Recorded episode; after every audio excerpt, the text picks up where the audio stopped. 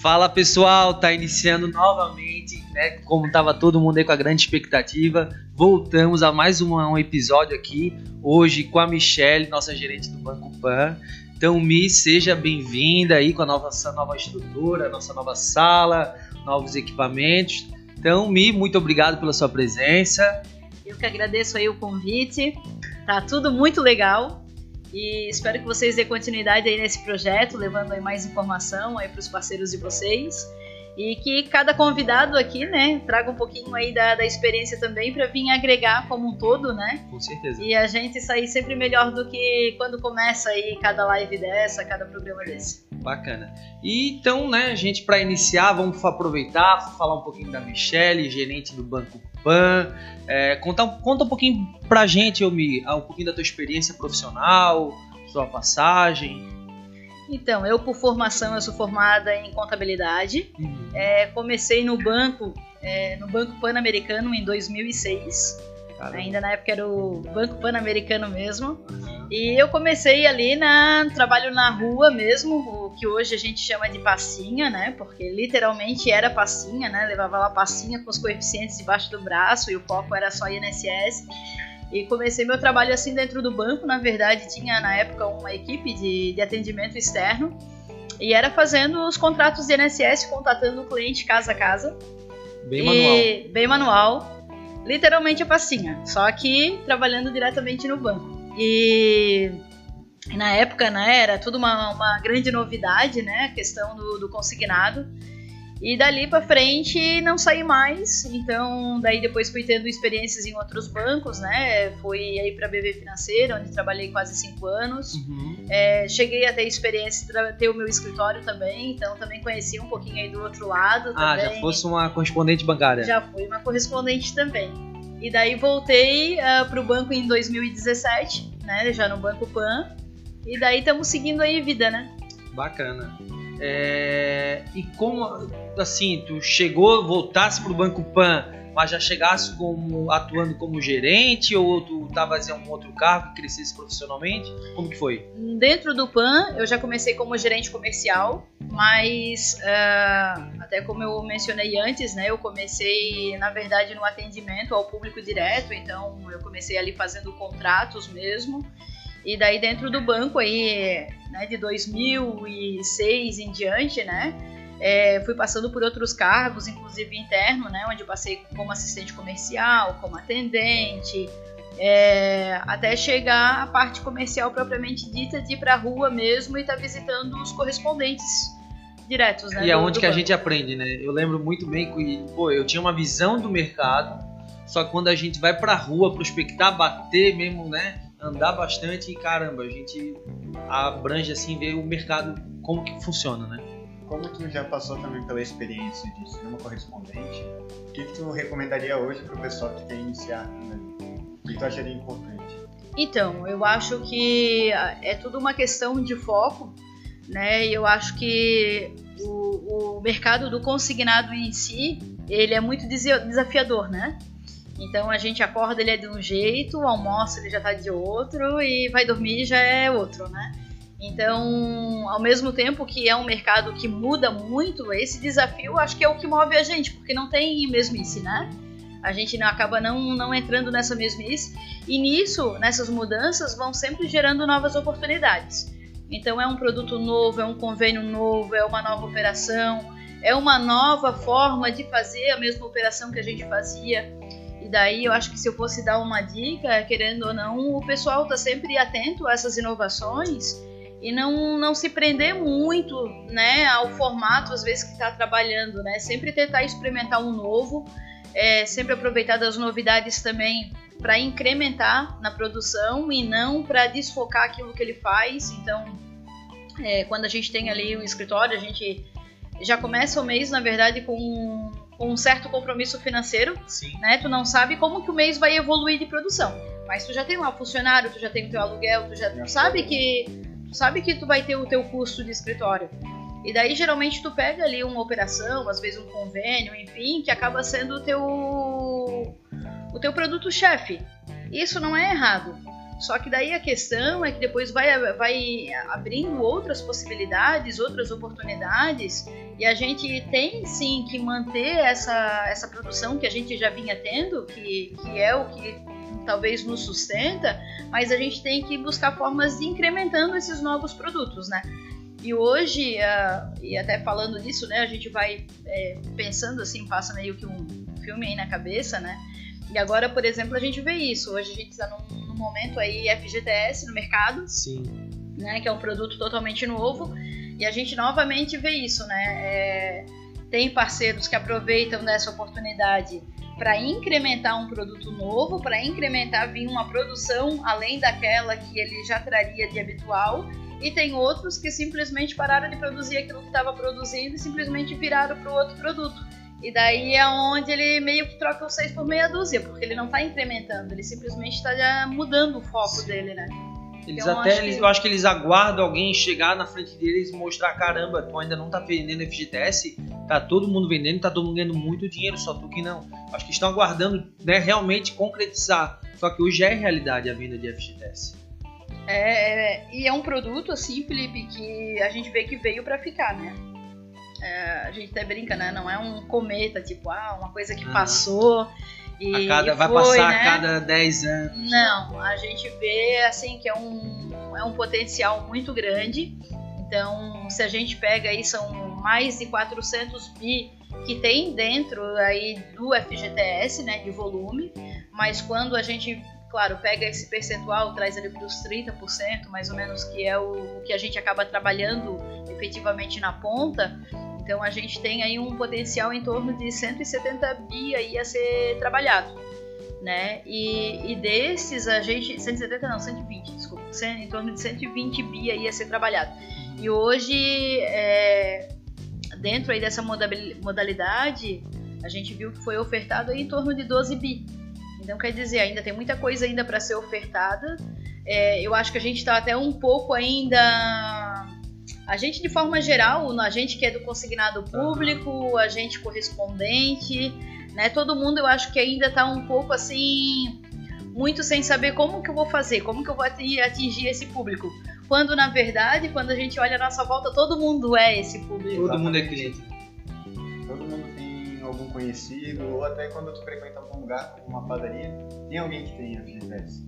Exatamente. E, e mesmo dentro do, do consignado público que a gente já trabalha, que o escritório já está ali habituado a estar tá trabalhando, pô, aquela, aquela mesma carteira, por exemplo, que ele trabalharia é, talvez num call center, Agora poder ofertar, pô, mas se tiver alguém da família que, que tem a carteira assinada, que trabalha carteira assinada, a gente hoje também está atendendo esse público.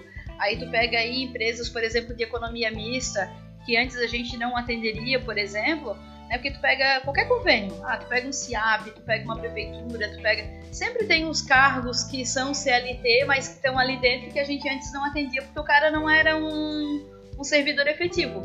E agora a gente pode vislumbrar esse, esse cliente também, né? Ô Mi, então tu que é desde a época que era pastinha em casa em casa, hoje tu já viu é, alguma diferença no nosso mercado? Alguns correspondentes que não se atentaram ao mercado, não se inovaram, acabaram saindo.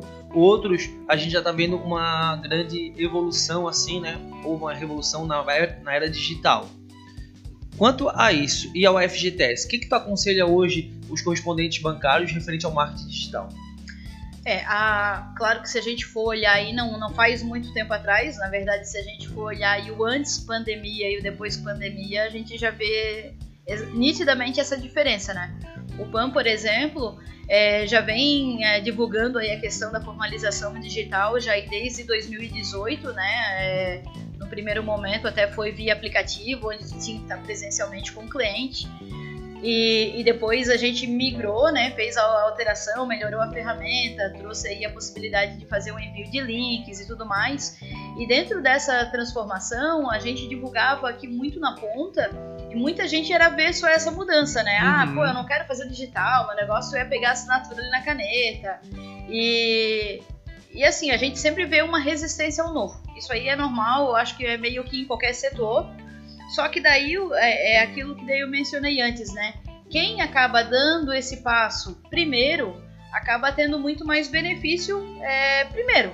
Sim. Né? Então, o que, que eu vejo assim dessa transformação digital? Querendo ou não, a gente trouxe com ela muito mais agilidade, a gente trouxe muito mais economia, porque se tu parar para pensar, tempos atrás, qualquer escritório, tu tinha que ter lá um operacional, tu tinha a pessoa que, que fazia lá a formalização do físico, tinha gasto com o correio, é, tinha-se o tempo em si de preparar toda aquela documentação, digitalização, enfim. Então tudo isso é uma coisa que saiu da frente, né? E a gente só teve essa, só acelerou mesmo esse processo depois da pandemia, quando o pessoal viu assim, não, agora o cliente não vai, não vai estar na rua, eu não vou conseguir chegar até ele com o físico e agora o, a formalização digital acabou sendo uma boa alternativa. Então, é, e, e, dentro dessa, dessa evolução, outra coisa que eu olho também é que o, daí o pessoal passou a descobrir que além de, da minimização dos custos, ele pode trabalhar de qualquer lugar e todo mundo, é, ele passa a ser concorrente de todo mundo e todo mundo também ser concorrente dele. O mercado fica mais amplo o mercado fica muito mais amplo, exatamente. Então, não tem limite, né? Não tem, tem limite, fronteira. não tem fronteira. Então, antes, quando falava assim, ah, vou trabalhar aqui, governo, um exemplo, né? O convênio do governo de Santa Catarina, porque é um convênio regional. Mas agora tu pode trabalhar governo de São Paulo, tu pode trabalhar é, governo do Rio, pode trabalhar qualquer região porque hoje tu tem a facilidade de mandar um link e, e ainda assim ele é mais seguro do que quando tu estava presencial Sim. com o cliente. E o bacana, né? assim, que agora tô falando desde 2018, eu ainda lembrei as primeiras palestras que a gente teve sobre o Banco Pan, sobre o link digital, né? Hoje, o marketing digital é, é, realidade graças ao PAN que já desde 2018 vinha atribuindo isso, porque nada faria sentido eu poder, é, quem sabe, é, falar com clientes de todo o Brasil, só que a necessidade de um envio de físico, quem sabe, tornaria inviável a operação. Hoje, graças a essa formalização digital, o marketing digital também é possível. Exatamente. E daí é onde eu acho que entra essa capilaridade de produtos, entra essa questão de não ter mais essa regionalização, de tu poder trabalhar tudo ao mesmo tempo, com todos os públicos, em todos os lugares, né? ter um alcance muito maior e aquilo que antes talvez tu tivesse que fazer só um, uma vendativa, hoje tu acaba também tirando isso da frente, porque hoje tu vai ter também um receptivo que é através dessa mídia digital, né? Se souber utilizar aí. E hoje é realidade, a gente já tem corbãs parceiros que aquela venda ativa através do telefone, né, ligação de call centers, cara, tá com os dias contados. Cada vez mais eles são receptores, né, não ativos. Mas, Omi, a gente tanto fala o PAN, por que o PAN? O PAN tem várias qualidades. Por que, né? que a Mi escolheu o Banco PAN? Vamos lá, é, eu acho que o, o, PAN, assim, dentro do mercado, eu vejo ele como sendo realmente um banco é, voltado para o correspondente. Hoje, 90% da, da produção do Banco PAN é do canal correspondente. Uhum. Então, a gente vê que o banco tem sempre uma, uma preocupação muito grande é, em questão da sustentabilidade do negócio, da operação, enfim.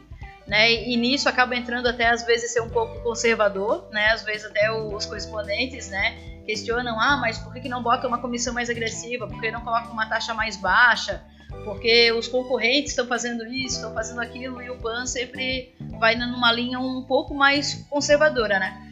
Mas uh, eu acho que o PAN até faz isso, na verdade, de uma forma proposital, visando a sustentabilidade da operação.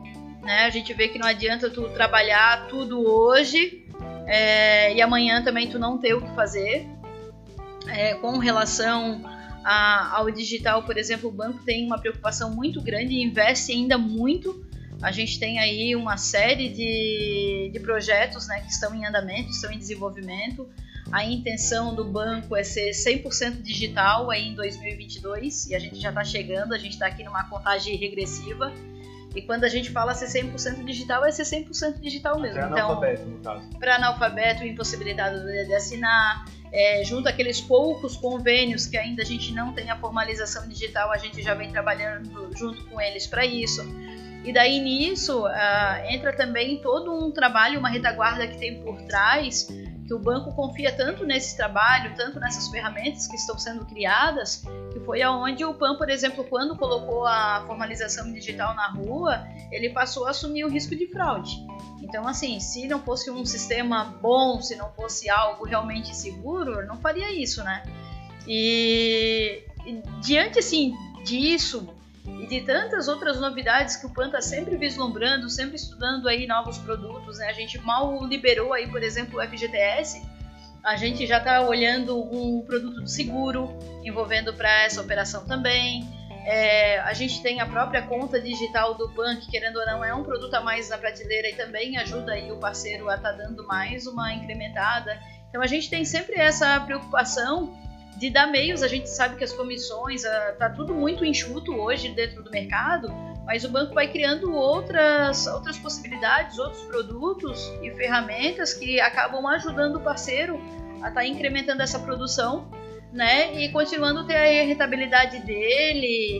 E, e por mais que tenha todas essas mudanças, eu ainda assim, se a pessoa dissesse assim, ó, hoje Tu acha que daria para abrir um escritório de consignado? Dá, dá sim, né? É um mercado ainda amplo, tem muito a ser explorado.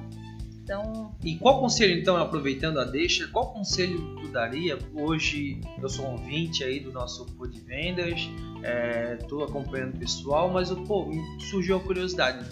Abriria ainda um, uma loja de crédito consignado? Ah, com certeza, abriria. É eu acho que com o mercado vai criando vários mecanismos aí, nisso vai passando por uma peneira também. Né? O objetivo disso é sempre estar tá tirando também os ruins do mercado e tentando deixar os bons. E eu acho que essa inovação e tecnologia só vai fazendo a gente, na verdade, se reinventar, mas é, a gente pega aí pelo próprio INSS, pô, todos os meses é em torno de 150 a 200 mil novos beneficiários. Tá. Então, pô, tu pega esse, esse beneficiário do INSS, por exemplo, aí tu já pensa que tu tem o consignado, tu tem o cartão consignado, tu tem o seguro para esse público, conta digital. tu tem a conta digital, é, muitos desses que agora estão se aposentando, eles trabalharam CLT, às vezes tem ainda lá um saldo, né? Está no meio aí dessa, dessa transição. Então a gente vê que realmente mercado não falta, né? Fora os concursos e tudo mais que vai tendo aí todos os anos. E o consignado é tão grande também que ele nunca para de inovar. Por exemplo, subiu a margem do consignado ali com o aumento, muitos clientes ficaram negativos. E os bancos foram atrás, de baba deu um negativo. E aí o pessoal parou e pensou, pô, mas agora não vai mais ser o que operar. Aí do FGTS começou uma nova onda. E o PAN também, o interessante é que ele não ficou para trás. Ele foi um dos pioneiros ainda na digital. Então, aparentemente, também o banco ele está analisando já mais para frente também novos produtos. Seria o seguro, no caso, uma novidade. Isso, isso mesmo. Tornando viável o negócio, né? uma viabilidade do negócio não só a curto prazo, mas a médio e longo. Né? A gente não está falando para abrir uma loja de crédito consignado para fechar, quem sabe, daqui um ano. Não, é durante anos, né? E qual dica tu daria assim, ó, hoje o Joãozinho quer abrir uma loja? Qual conselho me daria? É, eu acho que assim, inicialmente, é, principalmente cuidar também da qualidade da operação, né? Muitas das vezes, quando começam no mercado do consignado, começam a vislumbrar só o montante, né? Ah, porque tem escritório que faz 10 milhões, 20 milhões, 50 milhões, e eu quero ser um desses. É, eu acho que é, todo parceiro ele vai, na verdade, encontrar no dia a dia dele, ele vai acabar encontrando meio que o nicho, o público que, que ele vai gostar de trabalhar, isso aí é natural. Né? Cada, cada, cada convênio de consignado, por exemplo, a gente nota que, que é um público diferente, que é uma abordagem diferente. Né? Então, por exemplo, a, a forma talvez de tu contatar um cliente do INSS não vai ser o mesmo do CIAP. Né? Ele vai ter, ele vai ter as suas particularidades, vai ser um público diferente, vai ser um argumento diferente. Eu acho que o, o assim, para a pessoa que acabou de entrar no mercado, talvez acabou de de abrir o escritório dele, ele vai ter que dar uma experimentada nos convênios e ele vai meio que se achar naquilo que ele que ele também vai se adaptar, o que ele acha que ele vai ter sucesso. Cada e... de uma forma. Exatamente. E eh, talvez no início ele também não vai querer abraçar o mundo e querer fazer todos os convênios ao mesmo tempo. Mas ele vai começando ali pela bordinha, ele vai, vai experimentar um convênio, se ele vê que ele está bem sucedido naquele convênio, quem sabe ele já vai estabilizando aquilo ali, depois vai incrementando um segundo, um terceiro produto, e com isso vai expandindo, né? E a questão da qualidade que eu acho que é muito importante, assim, porque se a pessoa já começa com o pé esquerdo, já fazendo já umas cagadinhas, né? Desculpa aí a palavra, mas é mais uma ou menos malandragem, isso, fazendo querer uma achar que dá para ter vantagem financeira trabalhando daquele né? jeitinho, né? fazendo a coisa por fora. A verdade é que a gente sabe que esse pessoal acaba tendo os dias contados, né? É, diante de todos, né? Eu acho É que o um produto também é tão bom, né? É um produto que ele por si só já se vende, não vejo necessidade de, a quem sabe, omitir alguma informação. Não, pelo contrário. É. Quanto mais claro e mais transparente eu sei com o meu cliente, mais confiança eu vou passar e mais ainda ele vai ter interesse em estar fechando a operação comigo. Exatamente. E, a- e aquela questão, cliente indica cliente. Exatamente. Vai gerando mais uma onda de vendas. Vai É. indicando, vai recomendando, não, eu fiz o meu empréstimo fulano. Aí eu me senti até mais, confi- mais confiança de fazer. E, e é o ditado: a notícia boa corre, mas a notícia ruim voa. Então, assim, se tu, tu fez alguma coisa de errado, é, os bancos vão tentando te cortar, os parceiros vão tentando te cortar, os clientes não vão te indicar e tu passa a ter uma, uma vida ilimitada dentro do mercado, né? Outra coisa que está pesando cada dia mais, justamente com né, a evolução da era digital, todo mundo fica conectado, às vezes aí 80, 90, 100% do período que está atrapalhando. Ah, tem, ma- tem coisas boas que vão atribuir a nossa produtividade, mas muitas delas atrapalham o nosso foco. Que, como que a Michelle faz para melhorar a produtividade dela, manter o foco no dia de trabalho sendo uma gerente comercial? É, a gente na verdade tem que sempre buscar as prioridades, né? Na verdade, todo dia a gente vive um turbilhão de demandas, um turbilhão de acionamentos, né? E a gente tem que tentar é, fazer aí um controle. Eu, por mais que tenha aí a, a, a tecnologia e a gente usa, né? Porque a gente também tem agenda eletrônica, mas eu tenho agendinha lá de papel também. E é tentar sempre marcar aí a demanda do dia seguinte, aquilo que é prioritário e tentar manter aquele foco ali, né? Por mais que vai entrando outras coisas no meio, às vezes a gente tem que flexibilizar, tem que dançar aí conforme a música, mas o que é prioritário é prioritário. É que hoje eu vejo, Mi, é que assim, ó, a gente tem as nossas atividades, tem nosso e-mail, tem, quem sabe, al- algum retorno, alguma ferramenta de CRM que a gente tem que atribuir, só que eu vejo que muita parte a gente está conectado no WhatsApp. Uhum. E parece que final do dia, de tão conectado que eu fiquei, eu fui improdutivo. Sai com aquele pensamento, caramba, será que realmente eu tô sendo produtivo? Porque tu parece uma caixa de abelha. Quanto mais tu mexer no WhatsApp, mais abelhas, mais vai mexer, mais vai ter atribuições, mais mensagens. Como que eu consigo assim, ó, caramba, eu sou um gerente comercial e eu quero focar na minha produ- é, em prospectar novos parceiros, em fidelizar e desconectar um pouquinho dessa ferramenta. É, esse, esse desafio é uma constante, né, Felipe? E eu vou dizer até mais, assim, hoje com essa questão da, da própria da pandemia, né, que todo mundo ficou aí durante mais de um ano e meio, né, em home office e tudo mais. Então acabou até a gente também, enquanto gerente comercial, que a gente estava ali na rua batendo sapato, né, é, visitando. A gente teve que reaprender a trabalhar também de trás do computador, a fazer videoconferência, a fazer um atendimento mais online, né, é, WhatsApp e tudo. E agora, por exemplo, a gente já aí, né, com a vacina e tudo que a gente está tentando retomar de novo a rotina do, do antes pandemia, a gente nota que o pessoal agora ficou tão acostumado a ter a resposta tudo tão online, por exemplo, no WhatsApp, que às vezes tu demora 15, 20 minutos, 30 minutos, ele já tá te reclamando porque tu tá demorando para dar o retorno. Então, é, é um desafio constante, porque a gente é cada vez mais cobrado para ter a velocidade de informação, de atendimento. Não, não tem jeito, assim, né? É, a gente tem que reaprender no, no dia a dia mesmo a trabalhar, mas o desafio tá aí. É incrível porque tá atribuído a tua qualidade também, né? Pô, eu mando mensagem pra Michelle, a Michelle leva uma hora pra responder, mesmo que ela venha com a resposta correta, eu, caramba, Michelle tá deixando a desejar. Mas É. não, É, tem pessoas que, caramba, me liga então, seu gente, eu tô aqui, tô numa reunião, tô fazendo alguma coisa. Só que a questão nem é essa, eu também percebo que muitas vezes só fica mexendo no WhatsApp, querendo mexer, que nem eu dei o exemplo da caixa de abelha. Quanto mais eu mexo nela, mais vai vir. Então, quanto mais eu fico no WhatsApp, mais ainda vou ficar e às vezes eu acabo esquecendo outro, outras eu atividades acho que eu, diárias. E outra coisa também, eu acho que é um pouco assim de a gente tentar também educar né, o pessoal, educar a equipe para os fluxos e os canais corretos, né? E eu tiro isso assim pelo meu dia a dia, né? Então, pô, é, eu sou comercial, mas todo dia vem uma enxurrada de demanda que é operacional. E a gente tem lá no banco, né? A gente dispõe lá de uma mesa de apoio, por exemplo, que é exatamente para ajudar nessa tratativa do operacional. Então, assim, se a gente também às vezes não se, se coloca lá, poxa, a gente tem um canal para isso, vai lá que eles estão preparados para te, te ajudar. E, e, e, literalmente falando, a gente, enquanto comercial, a nossa ferramenta também é mais limitada, porque a gente não vai ter a ferramenta do operacional. Então, a gente também acaba tendo que, às vezes, dar esse, esse toquezinho para os parceiros também, né? Pô, a gente tem um canal específico para isso, né? Me deixa como coringa aqui para te ajudar na, na parte comercial. O operacional vai lá que tem uma equipe pronta para te atender.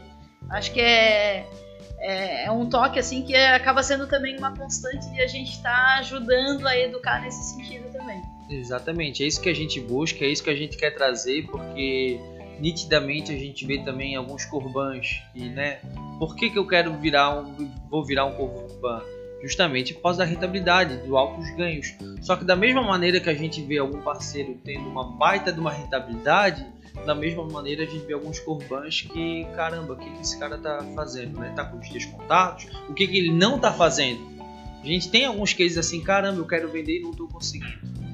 Né? A gente quer trazer isso para eles, a gente quer que possa aumentar a produtividade, mas a gente sabe que tem o lado emocional, o lado técnico de conhecer o produto. Só que, cara, a gente fala, eu acho que 90% da eficácia, do sucesso de um correspondente bancário é a força de vontade. Pode ser, né? Quantos gênios brilhantes a gente conhece? Quanto exemplo para futebol, aquele cara brilhante que joga uma baita de futebol, só que ele não tem força de vontade, ele infelizmente não tem a certa disciplina e acaba não sendo. Eu acho que no consignado em si, algo que é primordial é a determinação da pessoa que vai fazer a motivação. Porque todo dia o consignado tem algum problema. É, eu acho que o, até o Felipe falou ali duas palavras-chave. Eu acho que a questão da automotivação e disciplina.